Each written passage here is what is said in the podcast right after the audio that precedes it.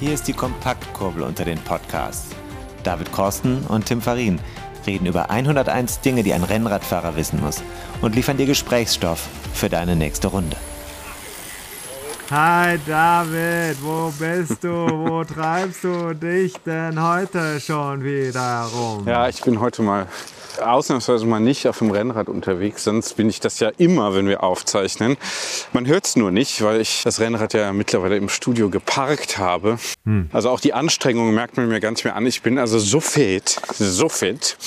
Ähm, nee, heute bin ich mal draußen und nutze dieses kleine Zeitfensterchen, muss man ja sagen. Äh, das ist noch hm. kleiner als so ein kleines Adventskalender-Türchen. Hm. Aber wir tun ja alles hier für letzten Endes deinen Podcast. Danke, David. Danke dafür. Mhm. Das ist wirklich äh, schön, dass äh, du mich zweieinhalb Stunden lässt jetzt hier in der Luft zappeln lassen. ähm, an diesem Donnerstag, der es ja bereits ist. Mhm. In meinem Podcast habe ich diese Woche sehr viel Zeit verloren. also wir Mentalcoaches sagen ja, sehr viel Zeit investiert. Da kann ich auch nur zu sagen, wenn man Mentalcoaches versucht festzunageln, dann äh, wird es schwierig. ja, ja, ja, Investment, weil ja äh, Payback Time irgendwann ist. Ne? Auch im Sinne von Rache. Ist ja, ist ja gerade auch schon. Ja, ja. Rache. Ich habe heute das Gefühl, wir sind beide nicht gut drauf. Wir sind beide müde, wir sind gestresst, Pläne haben sich nicht verwirklicht. Wir sollten das Vorgespräch vielleicht schnell über die Bühne bringen, oder? Ich glaube ja. Also ich bin jetzt hier, habe jetzt hier einen ruhigen Moment, ruhigeren Moment ja. des Tages erwischt. Ich äh, nutze ihn, um erstens die Kinder mal voneinander zu trennen Sie sind nicht, nicht unzertrennlich. So, jetzt muss man mitdenken. Nicht, nicht unzertrennlich. Dreifache Verneinung. Mit einer doppelten geben wir uns gar nicht mehr zufrieden. Weil ja, auch da, auch im Verneinungsbereich wird skaliert. Man merkt es an allen Ecken und Enden. Ja, skalieren, das ist ein gutes Stichwort. Aber nee, schön hast du sehr gut gemacht. Auch in der Care-Arbeit bist du wieder sehr ertragreich gewesen. Du kannst am Ende des Tages bilanzieren und du hast dann hast hier deinen positiven Beitrag geleistet. Das ist wichtig. Das ist auch Purpose. Ja. Das ist, äh, gerade wenn wir nach vorne gucken, ist es Skalieren von Sinn. Ja, genau. Und äh, ich nutze die Zeit, um hier Bücher, die schon mal wieder überfällig sind, hier zur Bibliothek zurückzutragen. Ist da auch der kleine gelbe Klassiker dabei? Nein, nein, den habe ich ja nicht entliehen, den nenne ich ja mein eigen. hm. Aber geliehene Bücher. Da übrigens eine kleine, darf ich einen kleinen Hinweis geben? Absolut. Ich habe jetzt hier wir haben ja eine Weihnachtsrevue vor. Ich weiß nicht, ob du das schon weißt. Nee, ich bin ja also kaum involviert in die Vorbereitungen. Das ist ein bisschen, ich komme ja leider vor, ein bisschen wie zu Hause. Da werden dann auch immer irgendwelche Geschenke diskutiert und ich kriege dann aber über drei Ecken auch dann die Frage, also ich habe, ist das jetzt okay, dass ich das besorgt habe? Wo ich denke, ähm, ich weiß nichts davon. Ja, aber dann hinterher die kritischen Rückfragen stellen. Müssen wir das denn wirklich? Überhaupt nicht. Überhaupt Müssen wir das denn wirklich machen? Überhaupt nicht, überhaupt nicht. Ich äh, nicke nur ab. Ich, äh, aber manchmal weiß ich halt nicht, dass ich was abnicken muss. Das ist dann das Problem. So, aber wenn dann, ich würde alles ja. abnicken. Okay, also du nickst ab, dann nickst du ab, dass wir diese Weihnachtsshow machen, das weißt du, wir haben uns verabredet, wir machen eine interne Weihnachtsfeier kommende Woche, dabei wird die Weihnachtsrevue, das ist unsere Episode 82, ja. ja die wird äh, da dann auch äh, produziert und im Vorfeld kann ich schon mal eine Aktion verkünden, die jetzt heiß läuft. Ich habe heute mit einem unserer Gäste gesprochen, der macht eine Charity, der sammelt Geld für World Bicycle Relief. Ja. Das kennst du vielleicht. Die machen so, also die sorgen Mobilität für Entwicklungsländer. Mhm. Und mit Fahrrädern mhm. und ähm, auch indem sie da Menschen fit machen für mechanische Arbeit am Fahrrad und dann also sozusagen diese Mobilität an den Orten, wo sie sind, aufbauen. Und ich habe jetzt eben spontan beschlossen, weil wir noch keine Charity-Aktion dieses Jahr haben, anders als sonst, habe ich gesagt, komm, dann äh, bin ich dabei und verkaufe meine Bücher und gebe den das, was wir jetzt ab jetzt einnehmen mit Bezug auf das Projekt 5000 plus, ja. das Geld spende ich dann eins zu eins in diesen Fonds. Sehr gut. Und ähm, das heißt, ab jetzt bestellen bei mir. 20 Euro ist der Einstiegspreis. Man kann auch mehr schicken. Das Geld äh, berechne ich dann wie üblich und leite alle, das, was ich da eingenommen habe, dann weiter an das Projekt ja. 5000 Plus. Ja. Der Gesprächspartner heißt Frank Noe. Mhm. Und einige kennen den vielleicht schon, aber ich kann nur sagen, was der vorhat, ist ziemlich verrückt. Mehr sage ich dazu nicht. Mhm. Das kommt alles in unserer Weihnachtsrevue. Ein bisschen was findet man auch schon auf Instagram, wenn man uns folgt. Dann kommt da jetzt auch so ein peu à peu so ein bisschen was zu ihm und zu anderen Gästen. Ja, und wir haben ja auch einen Hauptsponsor. Also, also erstmal super Projekt, äh, super Initiative. Äh, wir müssen aufpassen, dass wir hier nicht zum reinen Charity-Kanal werden. Ich habe das Gefühl, dass hier alles hm. äh, eigentlich immer nur anderen zugutekommt. Aber äh, das ist leider schon auch wahr. Ne? Wenn wir, aber wenn wir also, anderen, wenn indem wir anderen helfen, man bekommt ja so viel zurück. Das ist wie in der Care-Arbeit. Ein Lächeln ja. und alles ist vergessen. Ne? Das skaliert. Ja. Das skaliert. Genau. Also es das skaliert ist, und es ist ja exponentielles Wachstum, äh, auch bei Glück zum Beispiel. Und Glück ist das Stichwort, glaube ich, denn wir haben ja nicht nur Glück, dass wir hier diese Weihnachtsrevue äh, passieren, hätte ich fast gesagt, passieren lassen können. Nein, wir können die, wir können die Weihnachtsrevue passieren lassen, ha, indem wir da selbst ins Doing kommen. Und wir haben das Glück, dass wir dafür auch einen Hauptsponsor gewinnen können. Und den würde ich vorschlagen, stellen wir jetzt mal etwas intensiver vor, durch ein kleines Gespräch mit, ja, verraten wir es oder nicht? Doch. Doch, ja. Dem Chefredakteur von Fahrstil. Hast du vorbereitet? Ich habe auch mal was vorbereitet. Ja. Ich bin gespannt. Ich habe es ja noch gar nicht gehört. Dann feuer mal ab.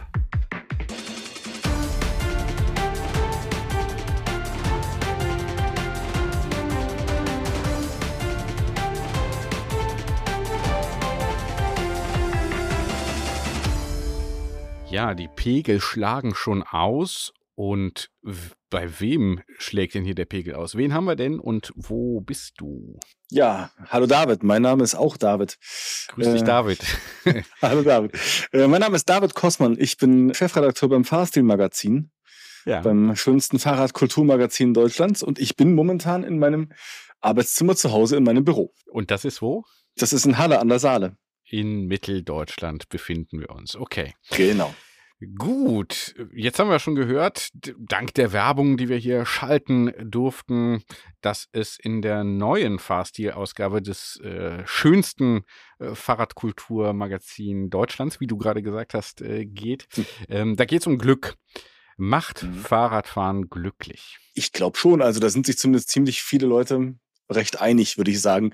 Also auch unsere Autorinnen in diesem Heft ähm, haben äh, einige Male das Wort Glücksmaschine äh, in die Zeilen gebracht. Ah. Und das ja, erschien mir sehr passend und äh, ist so ein bisschen der Überbau dieses ganzen Heftthemas, weil ich meine, die Frage ist, was ist Glück? Ja, für jeden ist das was anderes, aber offensichtlich können sich da viele Leute darauf einigen, mhm. dass das Fahrrad damit viel zu tun hat.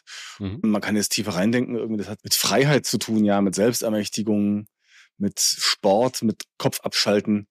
Das sind wohl ja interessante Zutaten zum Glück unterm Strich. Mhm. Auch für dich persönlich? Ja, natürlich auch für mich persönlich. Na klar. Erzähl mal ein bisschen deinen Bezug zum Fahrrad. Sitzt du auch drauf? Bist du so ein Rennsportler oder äh, hobbymäßig? Bist du urban unterwegs? Bist du in Mitteldeutschland äh, in der Gegend unterwegs? Erzähl mal so ein Ganz kleines bisschen. Also ich kann mich erstens ähm, so gar nicht äh, richtig erinnern, dass es mal eine Zeit in meinem Leben ohne Fahrrad gab. Mhm. Ähm, das heißt doch, als ich 18 war, da wurde es mir mal geklaut und da hatte ich ein halbes Jahr kein eigenes Rad. Oh yeah. ähm, das war eine schlimme Zeit. Ähm, ja, nee, ansonsten, äh, ich fahre ich fahr sehr, sehr gerne und, und sehr viele Fahrräder, sehr unterschiedliche Räder. Der kompetitive Charakter des Radfahrens ist mir allerdings ein bisschen zuwider. Mhm. Also ich fahre sehr gerne mit Spaß und Freude und mit Freunden. Und na klar kann es da irgendwie auch mal ein bisschen um die Wurst gehen, aber eigentlich aus Bock und aus Laune und irgendwie Geschichten erleben miteinander. Das ist das Schöne am Radfahren für mich. Geschichten erleben und Geschichten rund ums Fahrrad sieht man dann, liest man dann ja auch in eurem Magazin Fahrstil. Sag doch mal, ist ein klassisches Magazinkonzept, oder? Würdest du das sagen? Ein Oberthema ähm, und dann immer passende Geschichten dazu? Genau, klassisches Konzept Monothematik. Also jedes Heft hat bei uns ein Stichwort, um das sich dann quasi alles irgendwie dreht, aber auch gerne mit Augenzwinkern und Zweitgedanken und so weiter. Also da haben wir schon große Freude dran, um diesen Begriff immer drumherum zu tanzen. Es muss immer mit, mit Fahrrad natürlich und mit Gesellschaft zu tun haben. Klassisch Fahrradmagazin ist Fahrstil allerdings nicht. Also wir haben äh, Fahrstil unter anderem aus dem Grunde äh, gegründet, dass wir die, die breite Medienlandschaft der, der Fahrradwelt irgendwie immer relativ zu fokussiert fanden. Also es gab mal Magazine für Rennrad, Magazine für BMX, äh, Mountainbike und dann vielleicht noch eins für die Geräte und für historische. Und wir haben gesagt, nee, also das interessiert uns irgendwie alles. Und mhm. wir wollen auch allen die Augen dafür öffnen, was die anderen so machen. Mhm. das ist total spannend und wir haben festgestellt, oftmals haben die Leute so ein bisschen Scheuklappen auf und interessieren sich halt klar für die neuesten Federgabeln so, aber was dann äh, Lösungen für äh, Menschen mit Handicap zum Beispiel sind, mhm. kann auch sehr interessant sein. Aber man ignoriert das dann oder man, man kriegt das einfach nicht aufgetischt. Und das haben wir so ein bisschen auf die Fahne geschrieben, dass wir da Bock auf andere Fahrradthemen auch machen wollen. Mhm. Ja, Fahrradthemen, wie wählt ihr die denn aus? Das interessiert ja immer viele, fragen uns auch manche Hörer, wie, wie kommt dann so eine redaktionelle Entscheidung zustande? Äh, nimm uns doch mal so ein bisschen mit hinter die Kulissen der Fahrstil-Redaktion. Was passiert da in den, ja, in den Räumen äh, trefft ihr euch nicht mehr so, sondern das äh, passiert viel per Videocall, ne?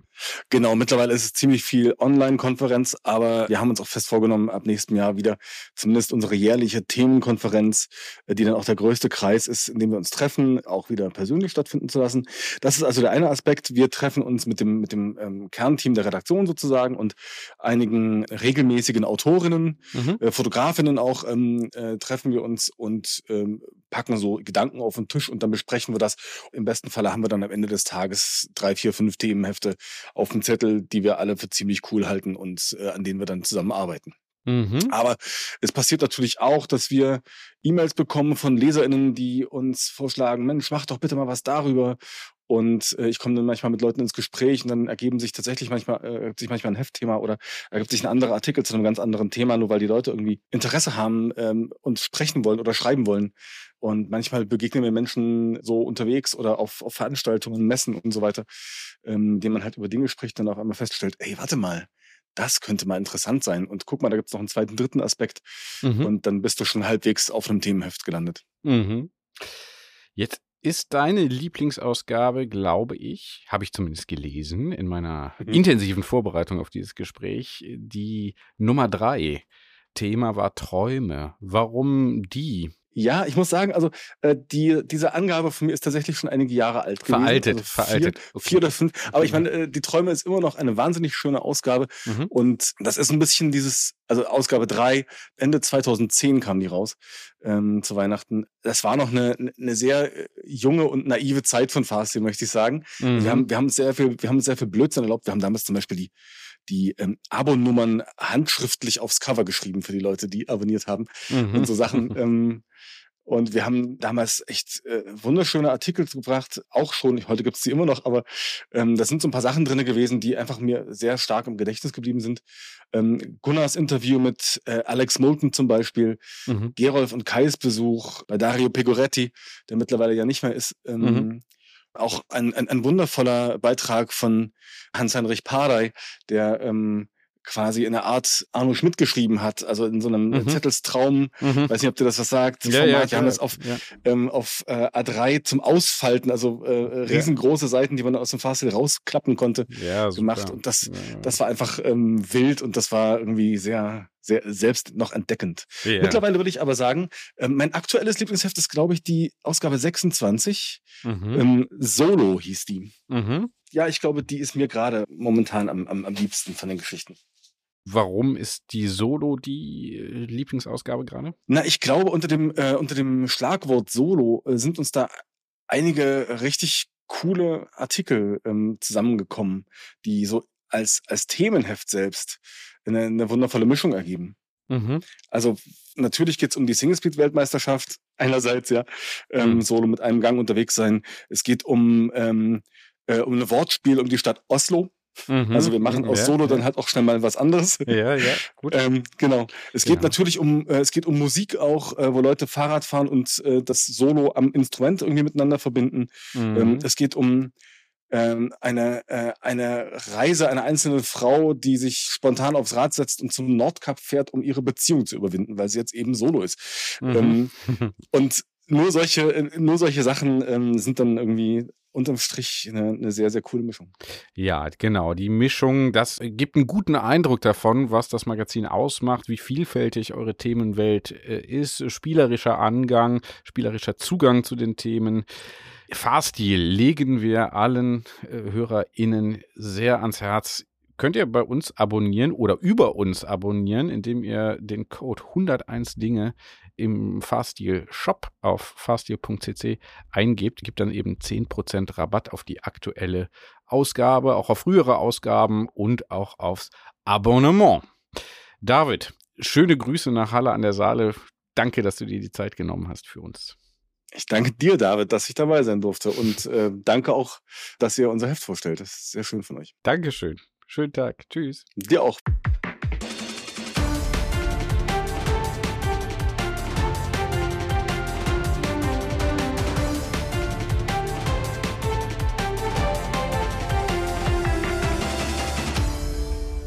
Ja, schön. Äh, super, dass du da auch mal was gemacht hast, David.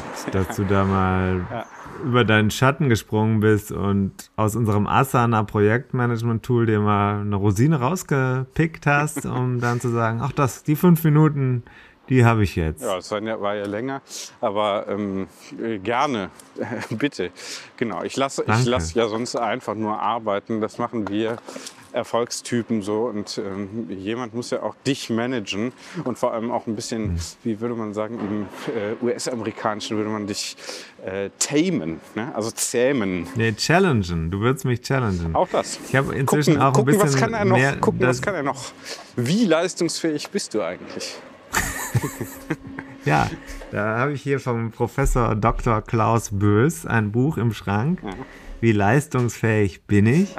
Und ich muss sagen, äh, das ist ein Klassiker. Ein, das ist noch klassischer als der kleine gelbe Klassiker. Ich kann es immer wieder nur empfehlen. Wie leistungsfähig bin ich? Professor Dr. Klaus Bös, schöne Grüße auch, nach Karlsruhe. Ein wirklich alter weißer Mann, muss man sagen, dürfen hier, äh, aber einer, der schon auch was gebracht hat, der schon was geleistet hat. Nicht nur im akademischen, auch im sportlichen Bereich. Und ja, da wollte ich sagen, meine Leistungsfähigkeit sinkt. Äh, das ist so, die sinkt und zwar wirklich exponentiell in dem Maße, wie die eigentliche Beanspruchung hier gerade steigt. Das möchte ich sagen. Also ob ich bis zum Aufzeichnen der Weihnachtsrevue überhaupt noch sprechfähig bin, das wage ich wirklich mal in Zweifel zu stellen. Auf der anderen Seite kommen dann immer wieder so Sachen rein, wo man sagt, boah, jetzt nochmal fünf Minuten durchhalten, wie du ja bei dem Interview auch. Jetzt nochmal dran ziehen. Zum Beispiel kam eine E-Mail, pass auf. Das macht einen dann glücklich, ne? Ja. Kennst du das? Sind diese Momente. Ja. Da hat uns einer geschrieben, mit dem hatte ich schon mal Kontakt, der Arne. Ja. Schöne Grüße, Arne. Aha, ja. Ähm, Unbekannterweise. Der Arne ist ja, ich habe mit ihm schon mal geschrieben ja, wegen eines Projekts. Ja. Da ging es um Mallorca 312. Mhm. Das haben wir ja erinnern, der Volkmar Wir erinnern uns, ja. Ja, das haben wir äh, zusammen mal gemacht. Du warst auch am Rohr und dann hat er hier eine ganz lange und sehr persönliche E-Mail geschrieben, die uns ja beide sehr gefreut hat. Absolut. Das hat uns auch beide angeschrieben. Ja. Zitier doch mal daraus. Ja, also er hat ge äh, geschrieben, ich sag jetzt nicht Hey da Tim und Hey David.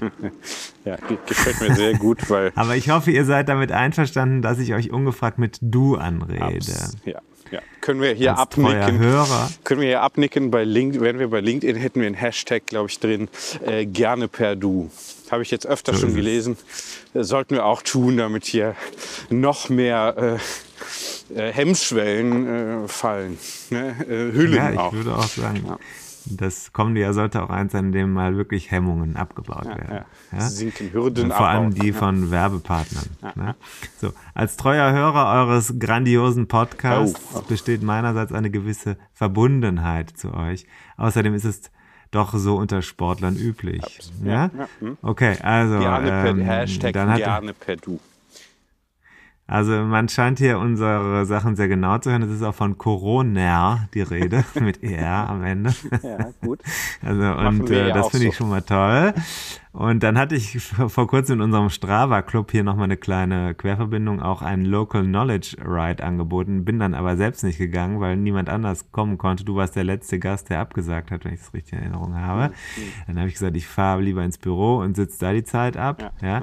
Ähm, so, er hat morgen äh, Kindergeburtstag, deswegen wäre er nicht Zeit. So, und dann, ähm, dadurch, dass ich den Sport äh, seit kurzem getrackt äh, habe, ist mir bewusst geworden, dass ich zwei Drittel meiner sportlich aktiven Zeit Zeit auf dem Fahrrad zu bringen, allein schon durch die Nutzung des Rads als Verkehrsmittel, um von A nach B zu kommen. Mhm. Gut. Ja, und jetzt hat er beschlossen, äh, ins Rennradtraining einzusteigen, weil es Spaß macht. Und ja, also wir waren hier, äh, kann man schon sagen, eine Inspiration, wenn ich das mal so sagen darf. Mhm. Ja. Es ist ein Podcast wie ein gemeinsames Bier mit Freunden, hat er uns das, geschrieben. Ach, und komm, zum Schluss. Komm, das geht ja runter wie Bier. Äh, also ein schöneres so. Kompliment kann man uns doch eigentlich gar nicht machen. Nee.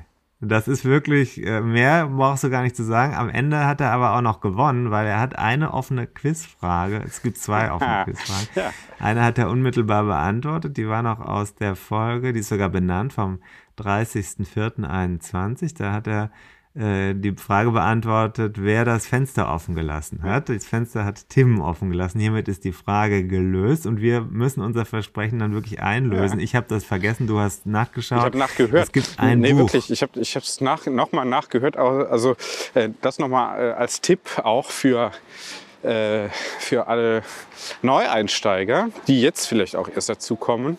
Es lohnt sich wirklich nachzuhorchen, denn äh, wir haben auch hier und da immer mal Red Herrings eingebaut, aber auch äh, noch, noch Quizzes, die auch noch nicht alle abgearbeitet sind. Doch, jetzt inzwischen glaube ich schon, aber es wird natürlich in Zukunft auch wieder äh, welche geben. Sicher kann man sich nicht sein. Ja, wer weiß. Ich bin mir nicht sicher, ob wir alles abgearbeitet nee, stimmt, haben. Stimmt, genau, weiß nicht. Ich habe ja auch nicht nochmal alles nachgehört, aber gestern zum Beispiel, das habe ich dann speziell nochmal nachgehört und gesagt, da hat er recht. Und äh, die Frage war, glaube ich, seine Frage war, was äh, war denn der ausgelobte Preis? Ja, und das war eben ja, meine. Exemplar. Das war meine Frage, weil ich es nicht mehr wusste. Das Buch gibt's von mir 101 Dinge, die ein Rennradfahrer wissen muss. Klar, ich verschenke die ganze Zeit Bücher, du kriegst den Fame, ich habe die Arbeit, du kannst dir aussuchen, was du machst und ähm, ich muss ja dann auch noch wirklich äh, hier auch noch so Grafiken jetzt basteln für unsere Weihnachtsrevue. Das ist ja alles, bleibt ja alles an mir hängen. Ist auch nicht skalierbar. Diese Arbeit ist nicht skalierbar. Da kann ich nur sagen, äh, na, Prost Mahlzeit. ja. Äh. Apropos Prost Mahlzeit, ich habe eben was Tolles entdeckt. Kumrus, äh, Kumru Baba ein kleiner Imbiss in Köln, äh, in der Bonner Straße. Da gibt's also wirklich absolut halal, aber absolut nicht vegane Sandwiches, so aus Izmir, äh, mit ganz viel Wurst drauf. Drei Lagen Wurst und Käse. Mhm. War gut. So, nur das mal als kleiner Hinweis. Ja, jetzt habe ich, äh, wo, hast du noch was zu sagen? Ähm wo wir beim User-Generated Content sind, vielleicht mal ein kleiner Tritt in den Arsch. Ja, ja, ja, doch, richtig. Genau, wollten, wollten wir machen. Äh, das Jahr äh, ist ja fast zu Ende. Und oh ja. Da haben wir natürlich, wir haben, äh, muss ich sagen, also ich persönlich habe ziemlich. Wie sagst du eigentlich? Weihnachten oder wie sagst du? Ich sage Weihnachten, ja, ja. Ich sage Weihnachten meine das aber nicht. Hast du da kein schlechtes Gefühl? Nee, ich bin ja da schon von dir hart angegangen worden heute, weil du einen Disclaimer widersetzen wolltest, aus Angst vor äh, äh, bösen Zuschriften, die dann wieder mal uns ereilen.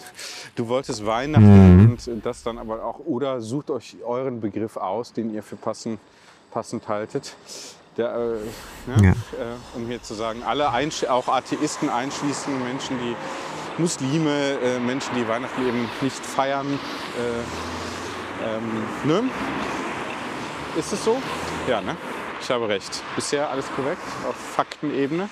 Ja. Können wir uns auf die Fakten ja, Ich höre dir zu. Ich lass doch mal einfach, äh, versuch doch mal, versuch doch mal ohne fremde Hilfe über dieses intellektuelle Seil zu tanzen. Nee, können wir, können wir über die Fakten uns erstmal verständigen, bis wir dann zu den persönlichen Angriffen übergehen.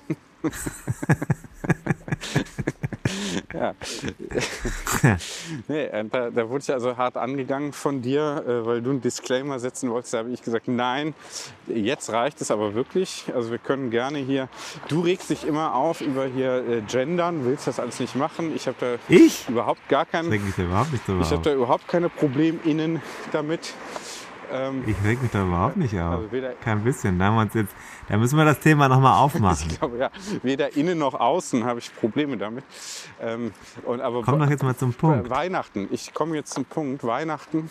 Weihnachten ist für mich, die Weihnachtszeit ist für mich ein jahreszeitlicher beschreibender Begriff und nicht hm. mit einer kulturellen Norm verbunden, dass man es entsprechend zu feiern habe. So, um das hier mal als äh, Disclaimer auf der Tonspur äh, hier. Interessanter so. Punkt, David. Ja. Darüber muss ich kurz nachdenken. Gib mir einen Moment. Ich hatte dich ja vorher als kulturell unsensibel dargestellt. Ja, diffamiert, angegangen, ja. gegeißelt nee, praktisch. Ich habe dich gefragt, ob du kulturell unsensibel bist und das ist ja vielleicht weiterhin der Fall, auch wenn du das zärtlich sagst. Also es ist ja das gleiche wie wenn ich, naja, lassen wir es einfach dabei bewenden. Worauf wollten wir hinaus? Auf Weihnachten oder was? Was war das Thema? User-Generated Content, richtig? richtig? Genau, wir bitten, also wir haben viele Highlights, da, da müssen wir nochmal anknüpfen. Wir blicken auf viele viele Highlights zurück, auch auf viele Tiefpunkte. Äh, zum Beispiel im Podcast hast du also durchaus auch deine Schwäche, schwächeren Episoden ähm, während ich hingegen eigentlich immer besser geworden bin, habe ich das Gefühl übers Jahr. Ähm, ähm, auch auf dem Rennrad habe ich mich, glaube ich, in diesem Jahr vor allem stark verbessert. ähm, und wir bitten also darum, eure Highlights aus, aus 2022, äh, aus dem Jahr 2022 mit uns zu teilen, äh, indem ihr uns am besten eine Sprachnachricht äh, schickt, denn sonst kann man das gar nicht hören. Ihr könnt das natürlich auch schreiben, dann verlesen wir das oder lassen das durch KI verlesen. Das finde ich auch ganz gut, ähm, damit wir das einfach, damit wir hier auch ein paar andere Stimmen mal hören. Ah. Ist die KI wieder da oder ist sie noch im Urlaub? Die hatte, glaube ich, Resturlaub. Die, hat schon, äh, jetzt äh, habe ich gesehen, im System hat die schon alle Brückentage von 2023 natürlich äh, mit, mit, Blick auf Effiz mit Blick auf Effizienzoptimierung und äh, also Freizeitmaximierung äh, eingereicht übers Tool.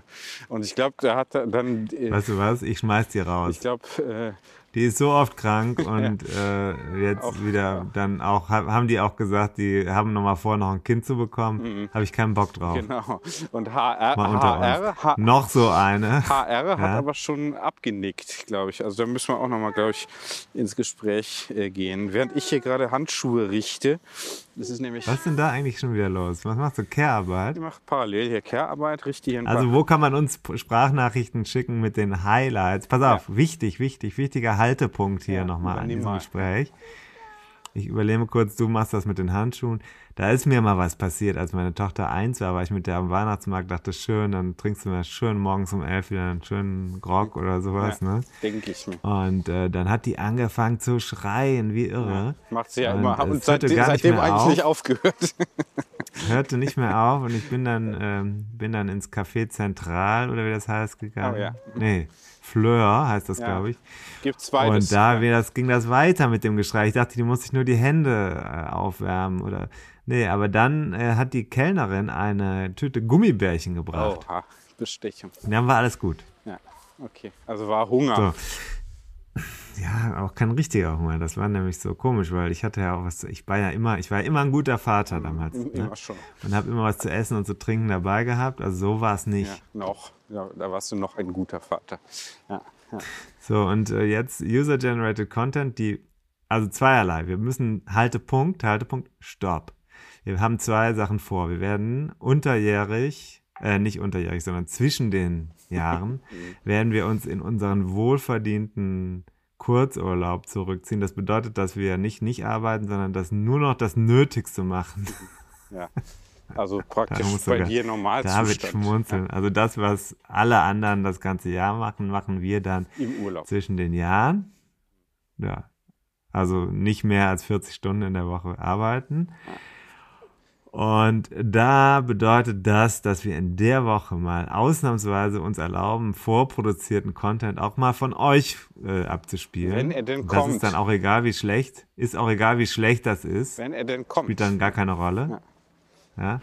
Und äh, also zweierlei. Erstens Highlights. Wir senden in der Woche nach Weihnachten, ja.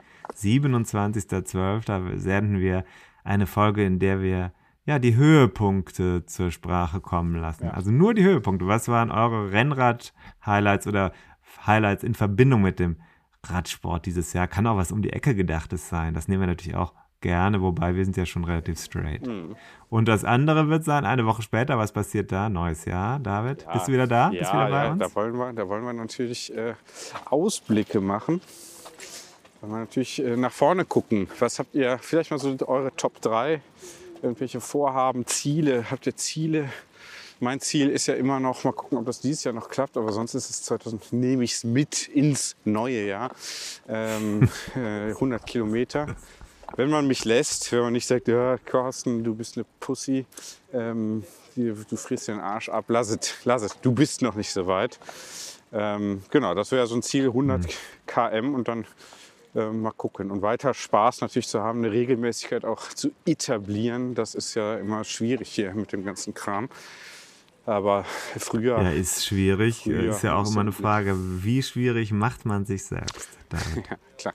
Genau, das sind ja hier unsere. Auch immer eine Frage der inneren Haltung. Genau, das sind ja hier unsere liberalen Freunde, äh, bei denen das Glück immer nur ein Produkt ist des äh, eigenen Willens und Vermögens und der eigenen Anstrengung ist. So ist es. Ne? Einfach Gerne. einmal. Genau. Und gut, also das heißt, wir haben zwei Aufträge an euch, liebe Community. Im ersten Auftrag bitte schicken ja, unsere Kontaktdaten sind ja überall zu finden, muss man fast schon sagen. Ubiquitär habe ich dazu mal als Wort gelernt. Und ich glaube, das ist eines, was hier sehr schön anzuwenden ist. 101 Dinge, die ein Rennradfahrer wissen muss. Der ubiquitäre Rennrad-Podcast. Ja, ja. ja. Und äh, die, stimmt das? Ist das korrekt? Ja. Man könnte auch omnipräsent sagen, aber ubiquitär gefällt ja. mir besser ist, hat noch ein bisschen mehr, ähm, hier, äh, verspricht noch ein bisschen mehr Distinktionsgewinn. Ja, ne? Ja, finde ich schon. So, omnipräsent ist, so, ist er so auch, weil gängig, er ist schon ne? ziemlich abgegriffen. Omnipräsent muss man ist auch sagen. zu omnipräsent, weißt du. Ist wie die Bibel links oben in deinem Regal, ne?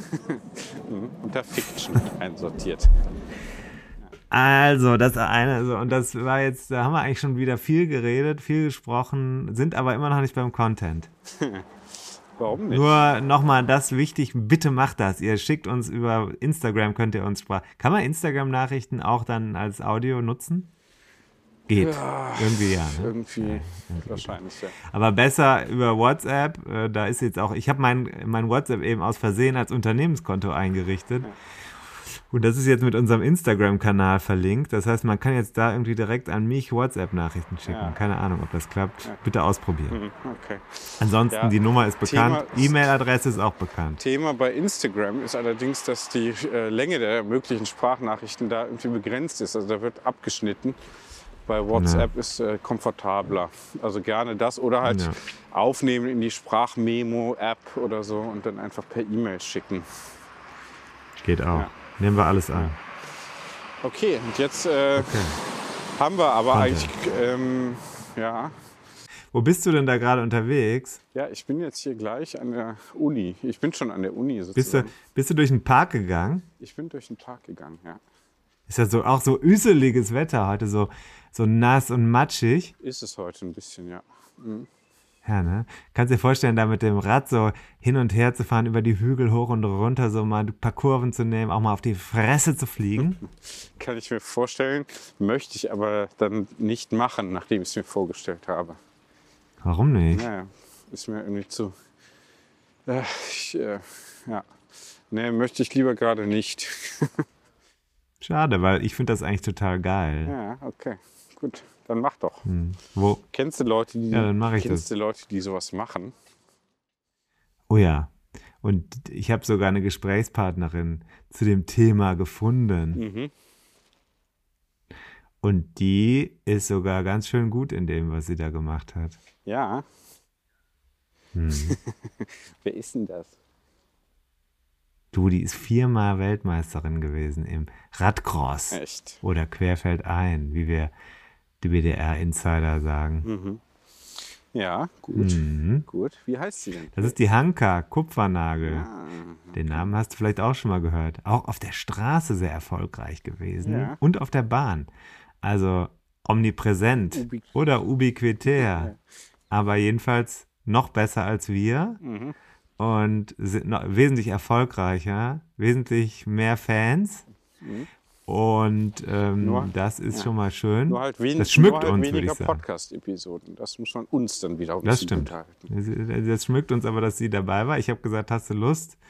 Ähm, ich habe die letztens nochmal getroffen beim äh, Münsterland Giro, weil sie da Einsteigerinnen, das hatte ich glaube ich mal erwähnt, dass die hat so Renneinsteigerinnen begleitet mit einem Workshop. Die ist auch mit denen zusammen gefahren beim ersten Straßenrennen.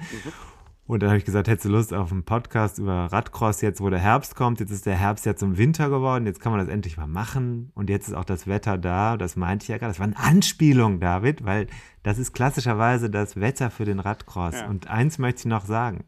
Radcross kann man jetzt sagen, ihr Gravelvögel, ja? Ja.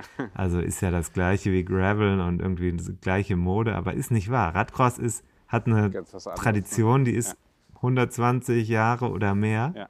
Das ist ein Sport, der tatsächlich aus der Wende des 19. aufs 20. Jahrhundert stammt und der fast so alt ist wie die alten, ganz alten Profi-Straßenrennen. Also so ein richtig alter Sport. Mhm, Und äh, da, da gibt es aber noch gar nicht so lange Frauenweltmeistertitel. Mhm. Darüber habe ich auch mit der Hanka gesprochen. Gut, okay, cool. Ja, dann hören wir mal. Ne?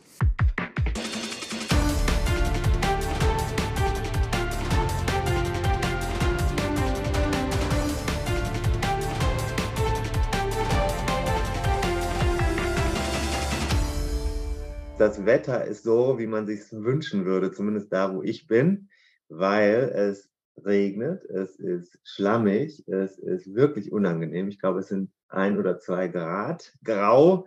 Ich würde mir wünschen, jetzt in Belgien auf irgendeinem Feld zu stehen zwischen saufenden Menschen mit Gummistiefeln und dabei zu grölen. Und ich habe im Hintergrund gerade schon jemanden lachen hören. Wer ist denn da mit mir verbunden? Ja, ich bin's, die Hanka. Hanka. Hanka wer? Hanka Kupfernagel. Das könnte doch jetzt schon klingeln. Hm, warum hast du gerade gelacht, Hanka? Ja, in äh, Gummistiefeln auf dem Feld bei zwei Grad und Regen ist auf jeden Fall auf Dauer kalt. Aber je Ja. nachdem, ne, wo man ist und wenn man da gerade vielleicht ein spannendes Rennen verfolgt, dann kann einem auch ganz schnell warm werden. Hm, das klingt so, als ob du mit was anfangen könntest. Ich sag mal so, ich führe dich mal kurz ein. Wir wollen ja nicht unhöflich sein. Du hast ja das ein oder andere Mal einen Weltmeistertitel in dieser Spezialdisziplin, über die wir heute reden wollen, gewonnen. Ich glaube viermal, ist das richtig? Genau, viermal und fünfmal fast. Fünfmal fast. Warum nur fast? Ja, weil dann eine Fahrerin wie Marianne Voss zum Beispiel zwei, dreimal schneller war und mich knapp Ja. geschlagen hat. Oder Also du deutlich. bist eine lebende Legende. Ich will das jetzt hier nicht zu niedrig halten. Ich, wir haben ja dieses Element, dass wir im Podcast die Gäste sich selber vorstellen lassen.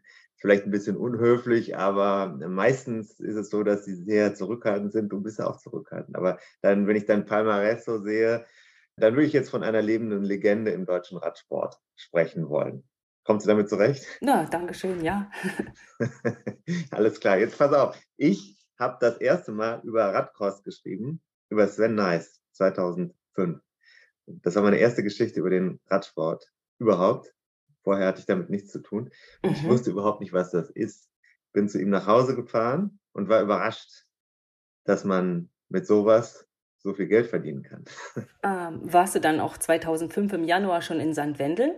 Nein, das war im äh, Winter danach. Also ich war Weihnachten 2000, am 23.12.2005 bei Sven Nice zu Hause. Ich wusste gar nicht, was der macht. Und damals war das ja auch mit Internetvideo und so noch nicht so. Ne?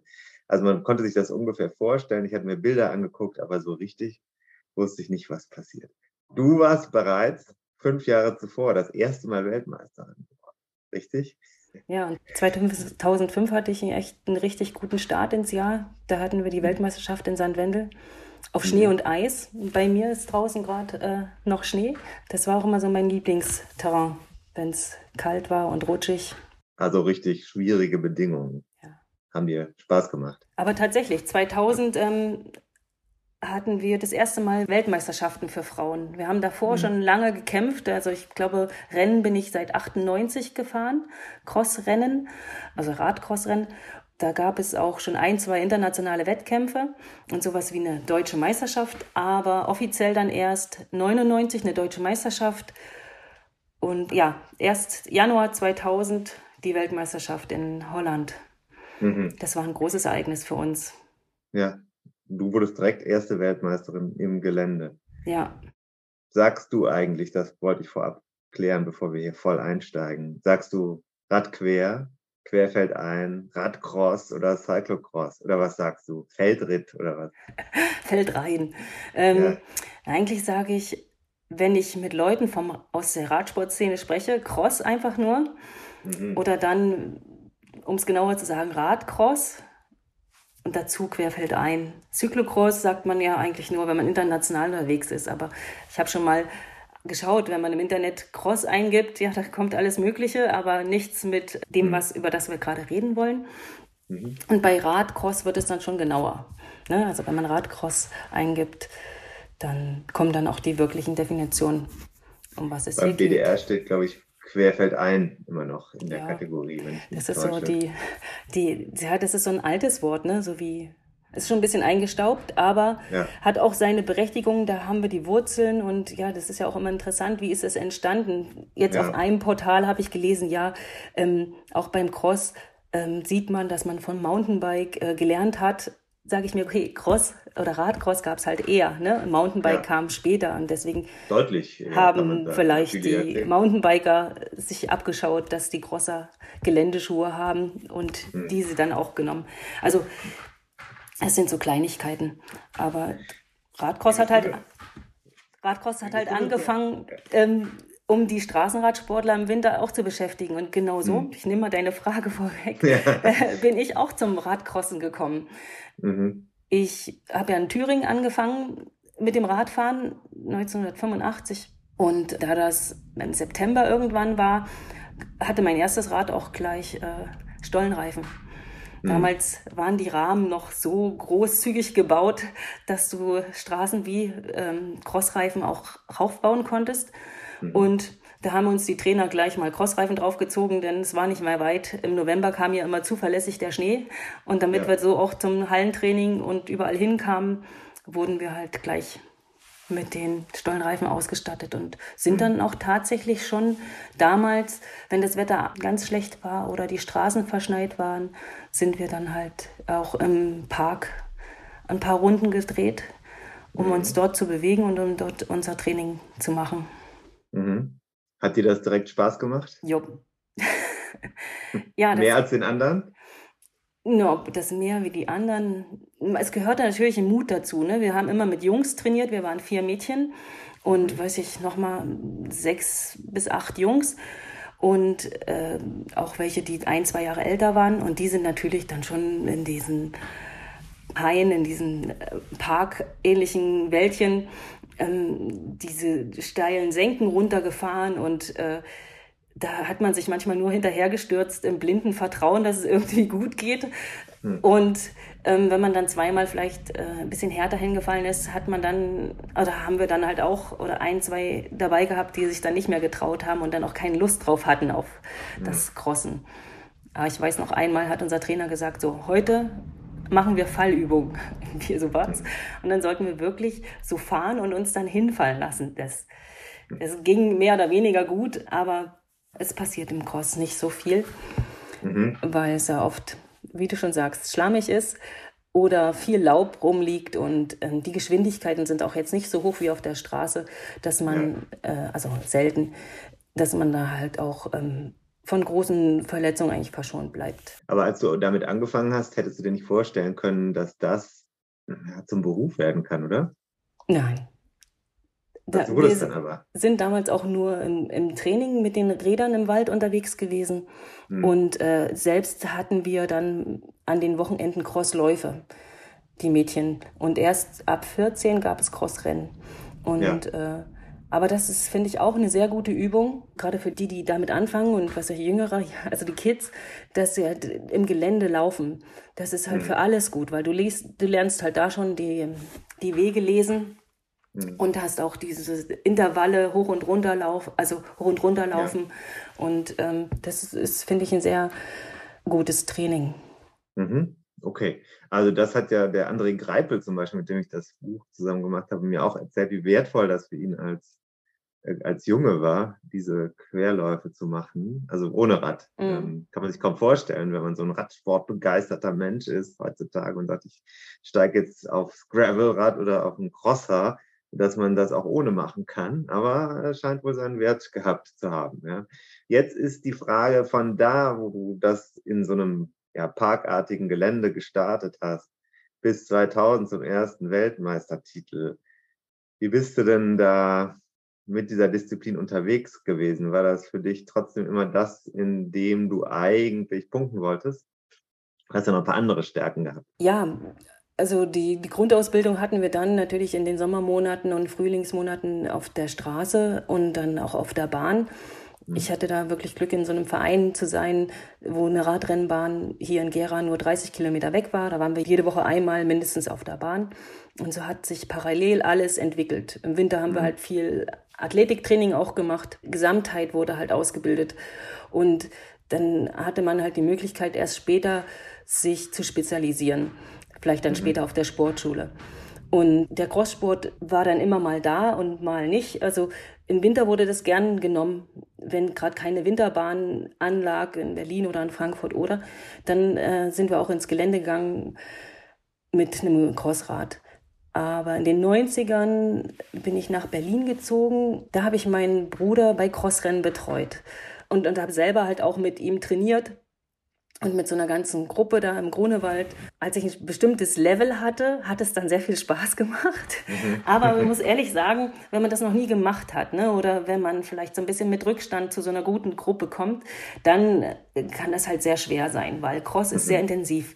Und wenn man mhm. da erstens nicht die Kondition hat oder das Fitnesslevel und zweitens mhm. nicht die Technik, also mhm.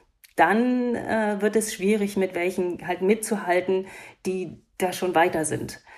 Ne? Ja. Das war für mich so eine harte Lehrzeit, aber als ich dann auf einem bestimmten Level war, hat mir das mega viel Spaß gemacht, weil im Gegensatz zur Straße, wo wir auch immer eine gute Truppe waren und ähm, also so, wir hatten so eine Kerntruppe, mhm. die sehr gut gefahren ist und ähm, ich bin halt auch immer mit Männern mitgefahren und dann kamen halt aber auch immer mal so Hobbyfahrer, die haben sich dann hinten reingehängt und haben dann so große Sprüche gemacht und wir hatten irgendwie schon 100 Kilometer auf der Uhr und die kamen dann dazu und sagen, oh, so so, so schnell ist das ja gar nicht.